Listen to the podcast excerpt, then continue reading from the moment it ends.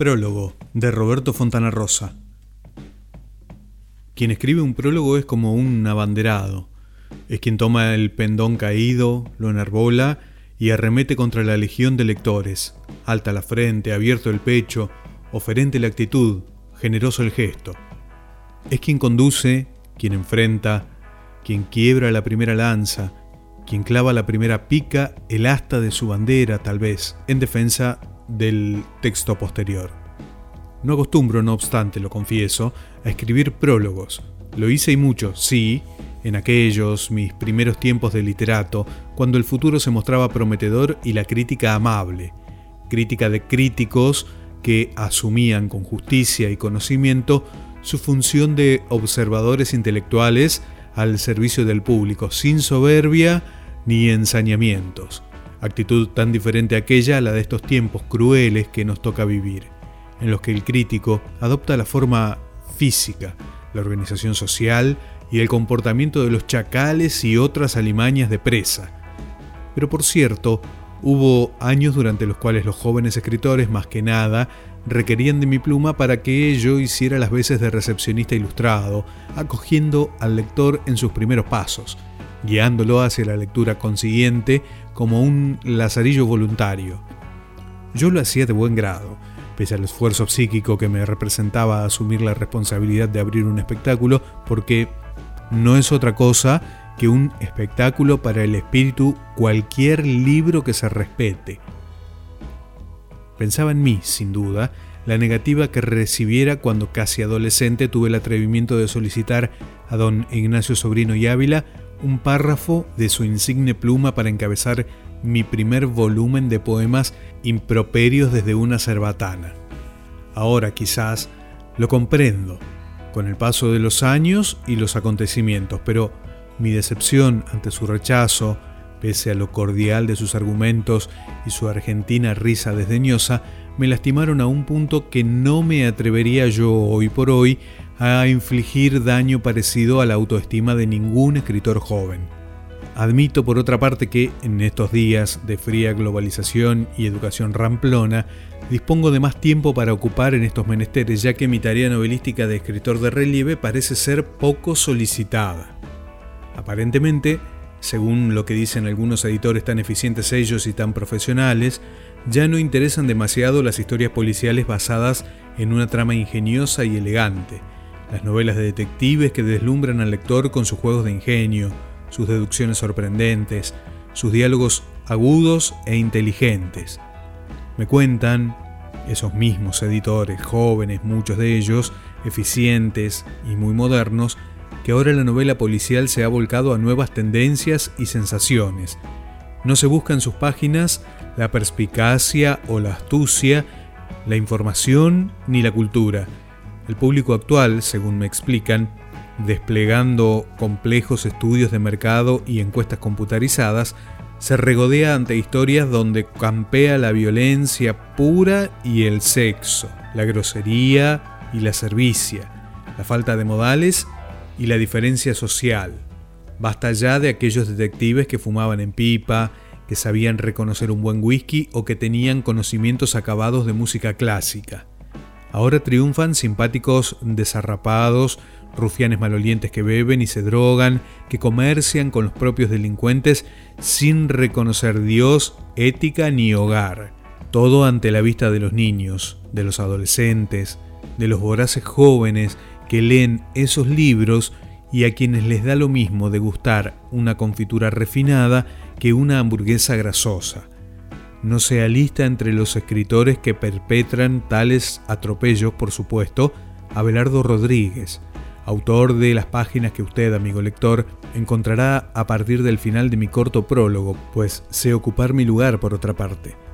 Entiendo cuando mi función es accesoria y no medular Abelardo Rodríguez, joven pero criterioso, primerizo pero con talento, me ha convocado, me ha concedido el privilegio de escribir las notas introductorias a su libro Dos balas calibre 38,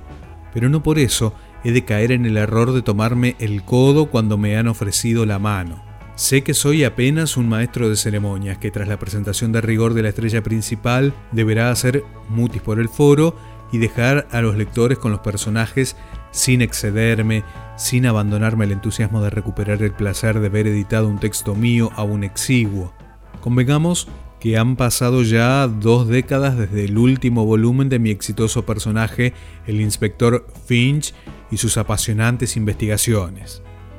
Abelardo Rodríguez, con la percepción de las nuevas generaciones, alcanza la fusión, el crisol, la mezcla, la amalgama, y recrea por fin la intriga, la vieja y querida intriga vapuleada, violada y defenestrada por tantos y tantos escritores americanos que escriben con dedos amarillentos por la nicotina y aliento que apesta alcohol. En Dos balas calibre 38 torna el suspenso, la ansiedad por conocer el final de la novela, la antigua y sana expectativa por el desenlace de toda trama.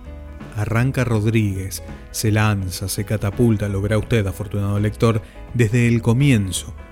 con un impulso que parece emparentarlo con lo peor del género, con la contaminante serie negra, cuando su personaje central, el policía marginal Rod Auchincloss, afirma decir que, a juzgar por el cuerpo masacrado de la víctima, no caben dudas sobre la identidad del asesino. Allí, Dos Balas amaga con convertirse en otro ejemplo más del nauseabundo estilo de un Chandler, un McCoy, donde la intriga está abortada desde el comienzo y solo vale la pena seguir el desarrollo del libro para conocer cómo hará Auchincloss para atrapar al criminal y con cuántas rameras de alta sociedad deberá revolcarse en una cama. Pero es allí donde aflora la rebeldía de Rodríguez, la casta de un escritor que abomina de fórmulas vendedoras y se resiste a convertirse solo en un disparador de los más repugnantes y bajos instintos. Rod Auchincloss, encantador, tuerto, con un fragmento de su cráneo recompuesto a nuevo con una placa de teflón y fibra de vidrio, advierte de pronto en un ramalazo de clarividencia que está siendo víctima de un engaño, que se haya envuelto en un ardid tan enrevesado como el enrevesado dibujo que trazan los 78 tajos que decoran el cuerpo de la persona asesinada. De ahí en más, el libro gana en emoción y suspenso, atrapando al lector en un creyendo formidable. Abelardo Rodríguez, militante de una nueva generación, audaz, agresivo por momentos, irrespetuoso si se quiere, plantea un entretejido clásico de conjeturas y deducciones sin desdeñar, como una concesión al mercado, escenas fuertes y situaciones quizás escatológicas, como la doctora Herzner, y el chancho de lengua curiosa en la granja educativa de Silverstone. Y lo hace con la misma naturalidad envidiable y el desparpajo con el que me solicitó este prólogo, al tiempo que me confesaba ingenuo y cristalino que no había leído jamás ninguno de mis libros, pero que se rendía ante mi prestigio. Prestigio al que calificó como tal vez evanescente no menoscaba el maravilloso mecanismo del misterio un tratamiento algo rústico y bestial del lenguaje. No aminora en un ápice la avidez del lector por descubrir al responsable de las atrocidades, una cierta desprolijidad en el uso de los diptongos. Habrá, sin duda, en el corazón un palpitar más fuerte al pasar las últimas páginas. Será más veloz, más ansioso, el discurrir de la vista por los renglones definitorios en los suburbios mismos de dos balas calibre 38, cuando el lector olfatee que, tras tantas sorpresas y descubrimientos, se acerca el verdadero desenlace, y cuando el lector llegue hasta el fin de esta promisoria y consagratoria ópera prima de Abelardo Rodríguez, cuando se haya pegado ya una palmada en la frente exclamando abismado cómo no me di cuenta antes que era Thomas Stevenson el jardinero, comprenderá que no ha perdido su tiempo y que ha leído uno de los más importantes aportes de los últimos tiempos de la novela policial. Del libro Te digo más y otros cuentos de Roberto Fontana Rosa, prólogo.